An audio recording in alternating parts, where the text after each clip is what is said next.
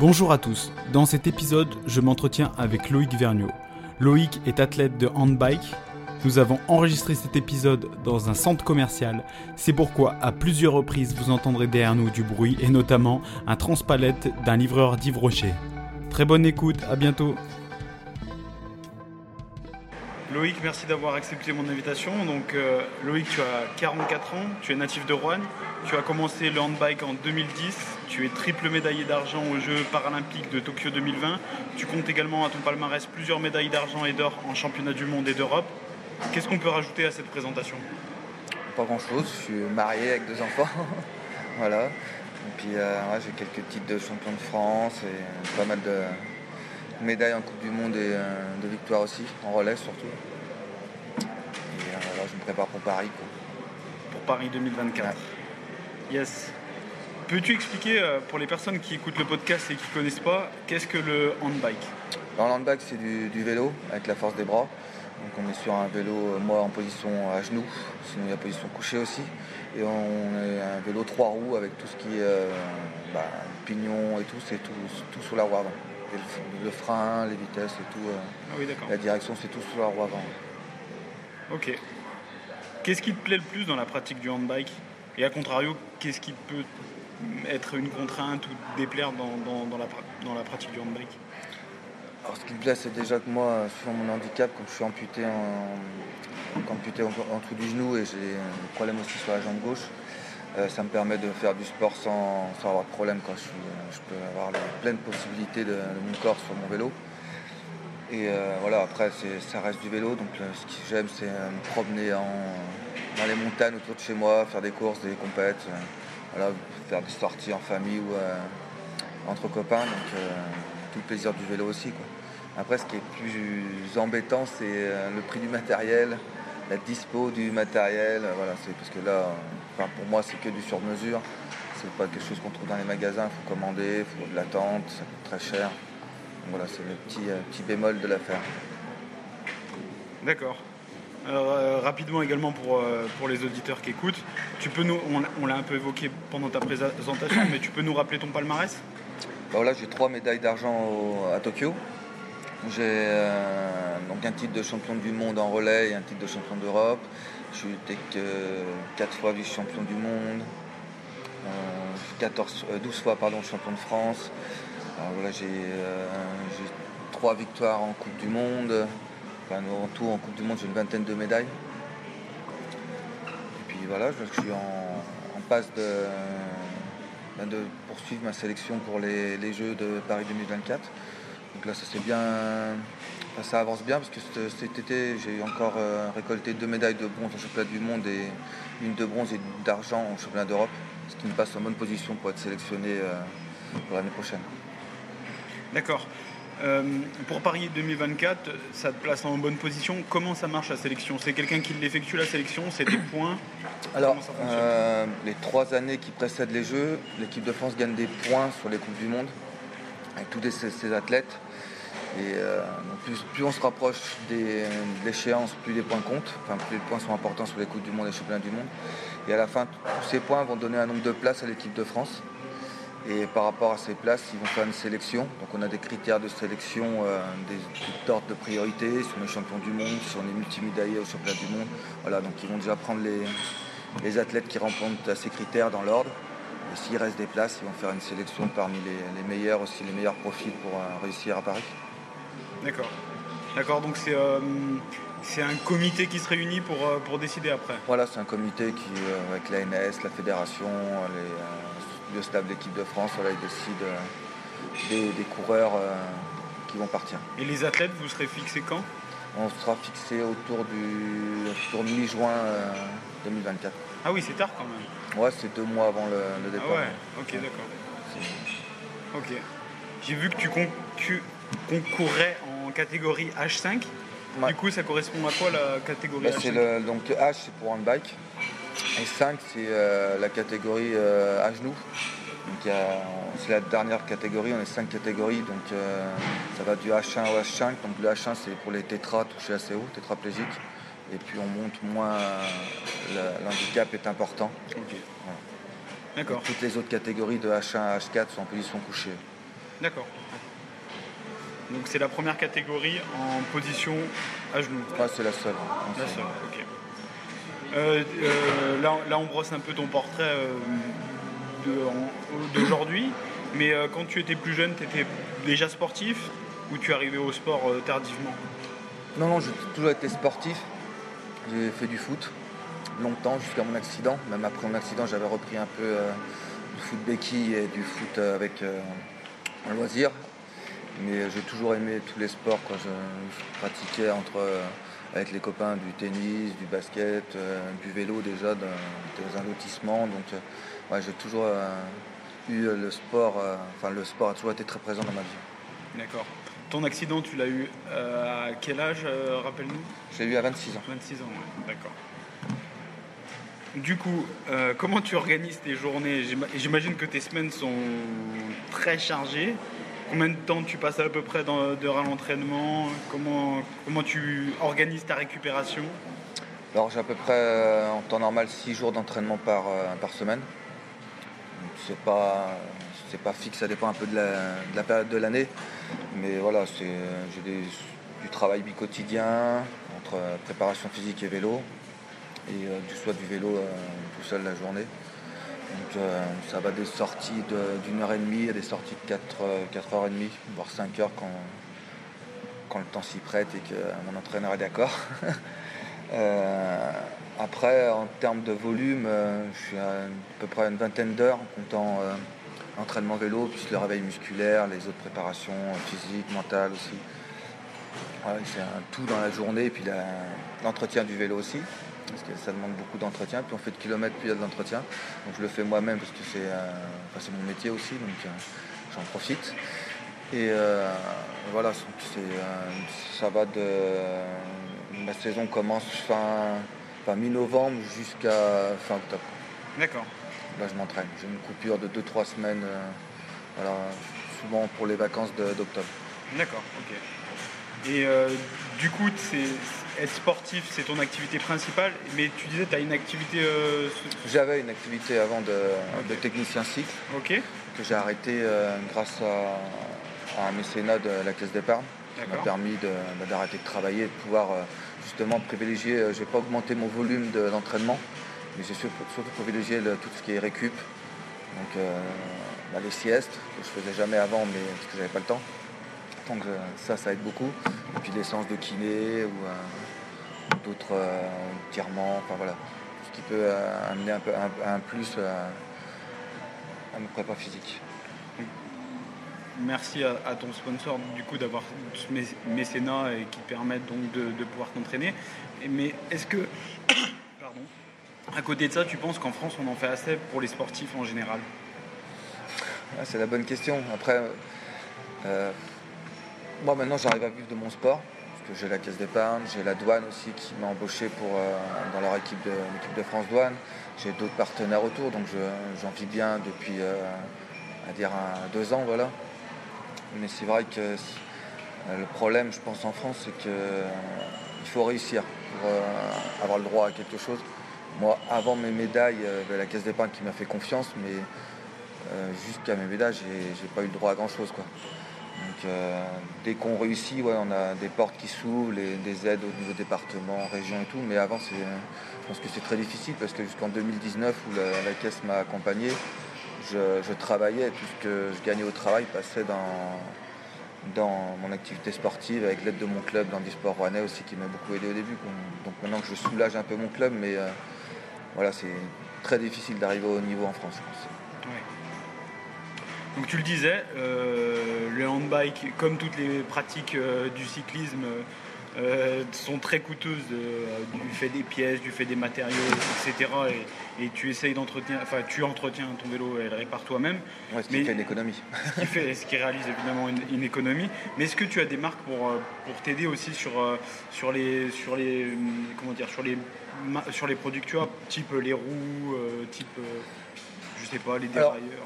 Oui, oui, après j'ai un, partenaire qui est, qui Bike à Rouen, qui, euh, qui est un, vélociste, donc qui m'aide sur la- l'achat des pièces, de, surtout de tous les consommables, les pneus, les chambres à air, euh, Voilà, puis si j'ai des soucis sur les dérailleurs et tout, donc il me fait des prix, il m'aide énormément là-dessus. Après, au niveau marque spéciale en bac, j'ai un peu d'aide quand je change de vélo, parce que étant donné que je suis bien placé dans la hiérarchie mondiale, et eh ben, on fait un, tarif préférentiel sur les vélos pour montrer la marque. Voilà, mais après, j'ai pas vraiment de. Ce qui est normal voilà, de partenaires euh, autres, euh, j'en cherche. J'appelle j'envoie un petit message, surtout en nutrition et tout, que la nutrition ça coûte euh, très cher et puis la bonne nutrition quoi, parce que voilà, les produits doivent être certifiés, je ne peux pas prendre n'importe quoi, donc il faut qu'ils soient aussi de bonne qualité pour m'apporter ce que je veux. Tout à fait. Il faut qu'ils répondent à des critères. Il y a aussi il y a aussi des. Ils doivent passer des labels aussi pour pas que les produits soient dopants, etc. Donc c'est sûr que c'est une nutrition coûteuse, la nutrition du sport. Un gros budget à l'année. Aujourd'hui, on connaît euh, l'importance également de la data dans le sport.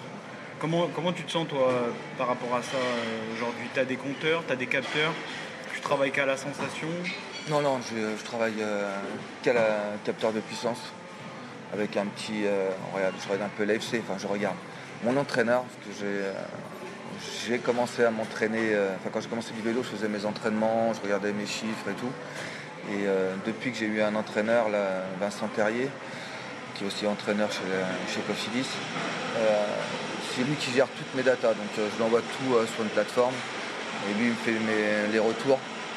Donc c'est puissance, cadence, FC. voilà, donc je note un peu mes sensations du jour je me sentais bien, pas bien. Euh, voilà, c'est le, le chariot. voilà, je, euh, note euh, si j'ai senti l'exercice dur voilà, sur une échelle de 1 à 10. Voilà, les sensations un peu que j'ai dans la journée. comment... Après, j'ai un suivi aussi HRV avec le crêpe de Vichy. Euh, pour analyser un peu mon rythme cardiaque, pour euh, voir si on n'est pas. Ça surveille un peu le surentraînement ou pas, si on est euh, dans les clous, si on n'a pas une infection sous-jacente. Enfin, voilà. Ça permet de surveiller un peu et de prévenir l'éventuelle fatigue trop, trop importante. D'accord. Et en, et course, tu les regardes ces données en direct? Ou, même à l'entraînement, tu les regardes quand tu roules les données? Ouais, bah, l'entraînement, c'est surtout l'entraînement parce que j'ai des zones à respecter en endurance. Il y a le monsieur qui repasse avec, avec son transpalette. C'est le direct. Direct, ça. Et euh, donc ouais, l'entraînement, ouais, je reste dans mes, zones. Donc mes entraînements sont euh, bien calibrés, donc j'ai des fois des, 30 secondes, voire 10-15 minutes à de certaines puissances là je respecte et même quand je suis en endurance pure euh, ou en récupération, j'essaie de bah, rester dans mes zones. Et euh, après en course, euh, en course en peloton, non, c'est vraiment la sensation. Sauf si voilà, s'il faut gérer une échappée ou quelque chose comme ça, on regarde un peu plus les datas. Après, en contre-la-montre, ouais, là j'essaie de rester aussi dans la zone qui était définie au départ en, regardant un peu mes sensations aussi. Quoi. Mm. Si je peux aller un peu plus haut, ben, je ne vais pas m'en priver. Mais on essaie de rester le plus longtemps possible dans la zone préconisée et voilà, on sort de la zone à la fin. Tu, préfères les courses en ligne ou les contre la montre? Ouais, j'aime bien les deux. Mais avant, j'étais plus contre la montre. Maintenant, j'aime bien les deux parce que voilà, c'est deux styles différents. Vraiment un qui on doit gérer. On doit, voyez, on doit se mettre carpette à la fin. Et la course sur ligne, c'est plus, enfin, voilà, c'est plus stratégique, c'est, le combat direct avec ses adversaires. Donc c'est, deux choses différentes, mais j'aime bien les deux. Yes. C'est quoi la plus grande difficulté que tu aies pu rencontrer dans, ta discipline pour l'instant? Ah, euh, bah, Pour l'instant, c'est euh, de retrouver la victoire en individuel, parce que j'ai un jeune et sacré concurrent en face de moi qui depuis deux ans gagne tout. Donc euh, voilà. J'essaie de trouver les moyens de le battre, bah, de trouver les petits trucs sur le vélo, ou les trucs à l'entraînement pour le contre-la-montre, pour gagner quelques watts à droite et à gauche, et trouver les stratégies euh, pour voilà, le battre sans course en ligne. Pour l'instant c'est difficile. Après, euh, ouais, j'ai fait quelques. quelques. enfin, rôle passé. Beaucoup de travail c'est pour Yves Rocher. Voilà. Après, j'ai voilà, monté quelques cols et tout, mais j'ai rien d'insurmontable. J'ai fait le Ventoux, la Côte d'Huez, le Galibé, voilà, des, cols mythiques parce qu'on fait du vélo, on adore ça. Puis j'ai fait l'Ardéchoise aussi, enfin voilà, des, bons petits trips qui, qui fatiguent bien, qui sont durs, mais on est toujours content le lendemain de l'avoir fait. Petite, euh, question euh, moins sport, mais euh, on parlait de tes partenaires tout à l'heure qui, t'accompagnent et qui t'aident.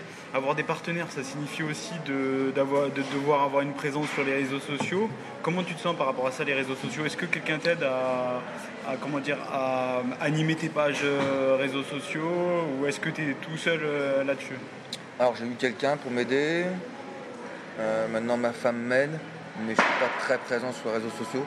Mes partenaires après ne sont pas non plus très demandeurs de voilà parce que la caisse d'épargne c'est plus euh, du mécénat interne quoi. Donc euh, je partage avec eux en direct euh, mes sensations.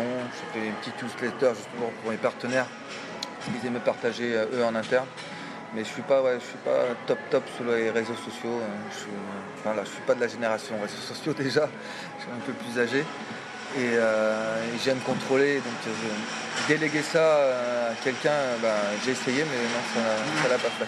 Tu veux garder euh, l'œil dessus aussi L'œil dessus Non, je voudrais que ça me soulage du temps, mais en fait, euh, ça me soulageait pas de temps et voilà, je, ne me reconnaissais pas trop non plus euh, voilà, sur le.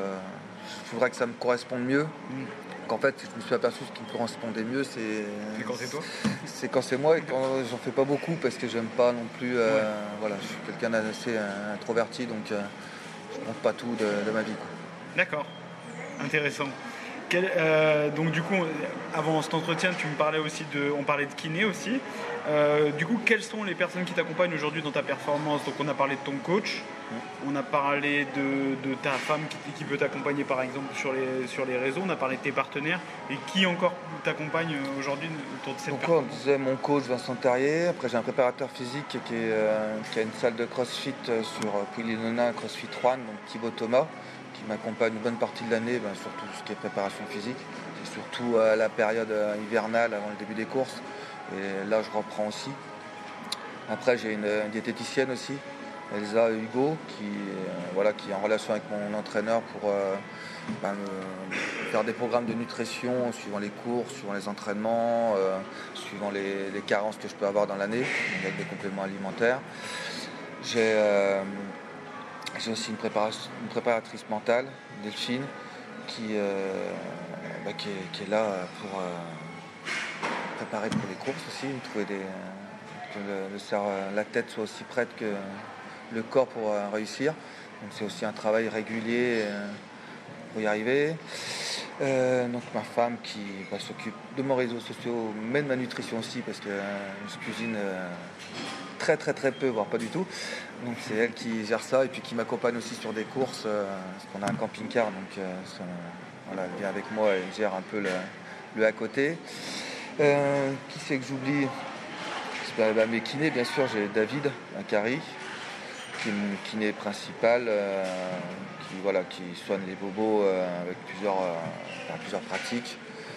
Et après, j'ai aussi dans un autre, institut de kiné détenu par ma voisine, Céline Fradin. Et donc là, bah, ça change un peu. Pour l'instant, j'ai une, autre kiné qui s'appelle Océane, que je vais bientôt revoir parce qu'elle était en arrêt maternité. Donc, Congé maternité. Voilà, le congé mat. je vais sûrement bientôt la revoir pour euh, continuer un peu les soins. C'est des soins un peu plus. Euh, c'est plus un massage là pour euh, la récupération. D'accord. D'accord, ok. du coup, tu parlais de, la, diététicienne et que ta compagne t'aidait par exemple à, faire les plats, etc. comment tu te sens par rapport à ça? C'est vraiment une contrainte du coup la diététique quand on est sportif de haut niveau? Ouais, c'est une contrainte. Et euh, surtout, quand on, est comme moi gourmand, euh, c'est une contrainte plus difficile. Et puis, euh, en fait, la nutrition, c'est plus une éducation aussi. Et moi, ayant commencé tard le sport de haut niveau, voilà, j'avais pas une bonne alimentation au départ, donc j'ai changé énormément de choses dans l'alimentation. Une petite pause de 5 secondes. Voilà, donc c'est c'est tous les jours qu'il faut penser à avoir un bon aliment. on, garde, des plaisirs bien sûr, puis il y a des, moments de l'année où on peut se lâcher. Là j'ai fini voilà, mes coupes, les championnats du monde et les championnats d'Europe au mois d'août. quand je suis revenu, je me suis un peu plus lâché que d'habitude parce que voilà, avant on essaie d'être ben, au, poids, de forme, avoir le, bon carburant et tout. Donc ça demande des, sacrifices, donc après on se rattrape euh, des petits plaisirs de tous les jours. Voilà, c'est ça, c'est mettre le bon carburant euh, dans la machine finalement. Voilà, au bon moment, mais euh, voilà, c'est une contrainte et psychologiquement, tenir toute l'année, je pense que c'est difficile. Et donc voilà, on a, des moments de répit même. Yes. Tu es déjà parti du coup à l'autre bout du monde pour ton sport, au Japon pour les Jeux paralympiques 2021. Bah, oui, voilà, Tokyo 2020 et fait en 21. Voilà dû à la crise euh, sanitaire. Quand tu pars à l'étranger, euh, est-ce que tu prends le temps de faire du tourisme? Est-ce que tu as le temps de faire du tourisme ou c'est uniquement compétition, compétition, compétition? Ah, Généralement, c'est compète. Parce que bon, là, cette année, on est parti euh, aux États-Unis. on part le dimanche. On arrive, souvent, c'est 24 heures pour arriver sur le site de course. Donc voilà, on est prêt le lundi, on roule un petit peu. La compète, elle commence direct le mercredi. Donc de tout régler, repérer les circuits et tout. Après, on est dans la compète. Et puis la dernière compète se fait le dimanche matin et le dimanche après-midi, on est dans les, véhicules pour retourner à l'aéroport. Donc euh, tout dépend un peu où est située la course, mais euh, généralement le tourisme, euh, très très peu. C'est, voilà, on voit, on voit beaucoup de choses, mais on n'approfondit rien. Parce que déjà, on n'a pas de véhicule à notre dispo sur place, donc c'est plus difficile. Et euh, ouais, c'est le cas. J'ai juste pris une fois le temps de rester euh, l'année dernière au Canada après les championnats du monde avec ma famille pour justement visiter un petit peu et euh, profiter un peu de, l'endroit. C'était la troisième fois que j'y allais, j'avais jamais pu visiter les alentours. Donc là, on a pris le temps de, visiter. Cool. Une autre j'ai vu en, préparant l'épisode que tu étais euh, chevalier national du mérite. Qu'est-ce que ça signifie cette distinction? Qu'est-ce que ça signifie déjà pour toi et qu'est-ce que ça signifie globalement? Déjà c'était un grand honneur bah, d'être reçu à l'Elysée et d'avoir eu cette euh, distinction. Donc, euh, voilà, on est, sportif, mais chaque fois qu'on part à l'étranger, c'est pour représenter notre pays et du, mieux qu'on peut. Donc voilà, là on a eu, bah, j'ai eu cette, distinction parce que j'ai ramené trois médailles d'argent. Donc tous les médaillés ont eu euh, une distinction suivant le, la couleur et le nombre de médailles. Et donc ouais, ça fait plaisir d'avoir d'être reconnu par son pays et euh, au même titre que justement en, étant athlète paralympique, au même titre que les, athlètes valides. Ce qui est normal. Ce qui est normal, mais pas depuis longtemps, on dirait, parce que ça fait pas si longtemps qu'on est sur le même pied d'égalité. C'est très juste. As-tu d'autres passions dans le sport? Dans le sport, oui, enfin, as-tu d'autres passions en général, je veux dire Tu nous as parlé du foot, c'est pour ça que j'ai dit du sport, mais est-ce que tu as d'autres passions en fait que, le sport? Moi j'ai d'autres passions, j'adore bricoler. Ouais, ok. Donc bon, la plupart du temps c'est sur mon vélo, mais euh, dès que euh, les entraînements baissent un peu, que j'ai un peu de temps libre euh, de ma maison, parce qu'on a, avec ma femme, on a acheté une maison en 2003, juste avant mon accident, et une maison à rénover. Donc ça a été mon premier le premier, premier chantier après mon accident, c'était de recommencer la rénovation, parce que du coup, elle a été arrêtée un, peu en plein milieu. Et depuis, euh, on, a, toujours des idées à faire dans notre, dans notre chez, nous, donc euh, ouais, bricoler chez moi, voilà, ou d'autres choses, euh, mais surtout ça. Et puis après, il y, a mes enfants aussi qui aiment bien rester du temps avec eux quand, je peux. Parce que ça demande beaucoup de, par exemple, cette année, je suis parti euh, entre 90 et 100 jours de chez moi. je suis pas toujours. Euh, ma femme m'accompagne souvent, mais euh, mes enfants beaucoup. c'est vrai qu'on l'oublie, ça souvent. On voit que le côté positif des sportifs, mais bon, être sportif, c'est être comme un, comme un homme d'affaires, être jamais chez soi, représenter, comme tu disais, son pays, donc être, comment dire, presque irréprochable finalement. Donc, oui, bien sûr, c'est une des contraintes. Quel est ton plus beau souvenir aujourd'hui en tant qu'athlète? C'est les médailles à Tokyo? Oui, en tant qu'athlète, oui, c'est surtout une. La médaille d'argent qu'on récolte en équipe. Parce que bon, euh, déjà c'était en équipe, donc euh, on partageait un bon moment et puis on a été, on a été la chercher de loin parce qu'on était mal parti. On était, on était ultra favoris au départ et au deuxième relais, euh, on n'était plus sur le podium, donc on, a dû, on était même dernier je crois. Donc on a dû quand même batailler et Et puis voilà, ça fait plaisir de ramener une médaille d'argent et surtout qu'on était trois dans le relais en bike et qu'on était deux à avoir déjà eu des médailles. Mais notre troisième copain, eh ben, il, était bredouille. Donc voilà, ça fait plaisir d'aller chercher une médaille pour lui. D'accord, donc 3 en relais. C'est vrai qu'on ne l'avait pas signifié, c'est des relais de 3. Ouais, des relais de 3, ouais. Donc c'est, euh, des relais de, sont par catégorie. Chaque catégorie amène un nombre de points et le total ne doit pas dépasser un certain nombre. Je ne me rappelle plus vraiment du, du quota. 5, euh, ça doit être 9, je crois, points. Donc euh, moi, j'ai le maximum de points et après, ça descend jusqu'à un point. Donc voilà, donc on part en relais sur généralement 3 tours chacun d'un petit circuit. Hein, ça fait généralement c'est un effort qui est entre 3 et 5 minutes par, par tour. Donc euh, voilà, on donne le relais à notre suivant qui, prend la suite et au tour, euh, on fait 9 tours à 3. D'accord. Et le premier arrivé, on est là, toutes les équipes partent en même temps et le premier arrivé a gagné. D'accord. Une question que je pose euh, souvent pendant mes entretiens, mes entretiens as-tu un rêve, j'allais te dire, l'or au JO de Paris, mais finalement c'est pas un rêve parce que c'est atteignable. Un rêve.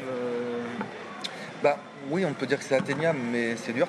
Bien sûr. Donc oui, c'est un rêve de monter sur la première marche du, podium. Quoi. Après, mais euh, je veux dire que je suis gâté parce que mes rêves, je les ai déjà réalisés dans ma vie personnelle avec ma famille et euh, mon rêve quand j'ai commencé le handbike, bah, même après avoir commencé le handbike, c'était juste de participer aux Jeux quand j'ai été à Tokyo, déjà, j'avais réalisé mon progrès sportif, c'était de participer aux Jeux. Donc après, depuis les Jeux, c'est que du bonus. Quoi.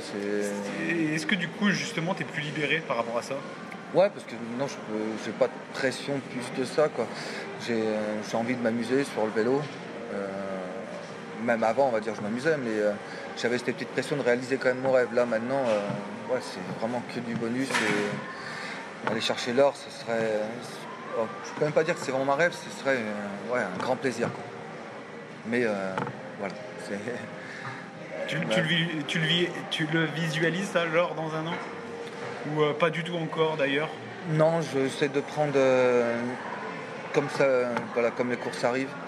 Parce que se mettre la pression, il y a déjà, on me l'a mis assez ah autour parce que Paris, voilà, c'est chez nous. Depuis, depuis que je suis revenu de Tokyo, on me parle de Paris. Mais mon, ah Ouais, ouais, bah, ouais, tout le monde dit bah, tu seras bon pour Paris, tu seras bon pour Paris. Mais après, nous, en tant qu'athlète, on sait le boulot qu'il y a à faire et l'adversité qu'on a à faire face pour y arriver à Paris. Et les contraintes que ça engendre Les contraintes, ouais, tous les jours. C'est un travail à plein temps et ça tient à si peu de choses euh, de participer à une compétition. Il y a des risques de blessures, il y a, plein de risques de maladies, même juste avant. On a vu avec le Covid, il y en a certains qui n'ont pas pu y aller parce qu'ils ont chopé une maladie euh, juste avant et c'est fini. quoi. Donc euh, c'est tellement, on peut tellement passer à côté que pour un petit détail qu'on va pas se mettre la pression maintenant. Je travaille pour, je travaille pour réussir toutes mes courses et ça, ça va m'amener à Paris. Mais euh, je ne me dis pas qu'il faut que je réussisse cette course pour aller à Paris parce que c'est le meilleur moyen, je pense, de, me planter. je suis d'accord avec toi, moi ça me semble évident aussi. Mais, euh, mais, d'accord, du coup, du coup, ta préparatrice mentale t'aide là-dessus aussi? Oui, alors la relation avec elle est toute nouvelle ça fait 4 mois. J'en avais un avant. Euh, mais euh, voilà, nos vies personnelles ont fait qu'on a dû. Euh, on n'avait plus le temps de travailler ensemble. Mais ouais, on, aide à. C'était pas de se mettre une mauvaise pression, garder une certaine pression, mais la bonne quoi. Juste de. Transformer cette pression en excitation. Ouais, en excitation et puis qu'elle nous fasse réussir, qu'elle ne nous empêche pas, qu'elle ne soit pas dépense Exactement, une bonne énergie. voilà, faut pas qu'on laisse toute notre énergie dans la préparation et qu'on. Voilà, c'est euh, trouver le juste équilibre, c'est de monter en pression quoi. Pour tout lâcher le jour J et euh, de pouvoir euh, aussi faire face aux adversités de la course parce qu'une course c'est pas écrit sur le papier, il peut toujours avoir un petit détail. voilà. on est dans un sport mécanique, Ouais, T'es jamais à l'abri de. Sport mécanique, on n'est pas tout seul et voilà. Et la météo est jamais comme on veut. Une crevaison, un truc, des fois, tu sais, on, ah on le sait que voilà. Hein. On ne sait pas si ça va pleuvoir, pas pleuvoir, s'il n'y en a pas un qui va nous rentrer dedans au premier tour. On ne peut pas gérer. Bon, super Loïc, je sais que tu as, un emploi du temps chargé, je ne vais pas, vais pas t'embêter plus longtemps. En tout cas, merci, je te, je te, souhaite vraiment le meilleur pour la, pour la suite. Et euh, si tu as un message ou quelque chose qu'on n'a pas évoqué, n'hésite pas. Non, merci à toi. Juste, euh, bah, je veux dire, croire en ses rêves parce que c'était mon début de sportif, c'était ça, c'est un rêve et maintenant c'est c'est du plaisir et mon travail, ma vie de tous les jours. Voilà, c'est d'aller au fond des choses, quoi, je pense. Pas se dire qu'on. pas écouter les gens qui disent que ce ne sera pas possible, mais faire en sorte que ça soit possible. Super, super. Vrai message positif.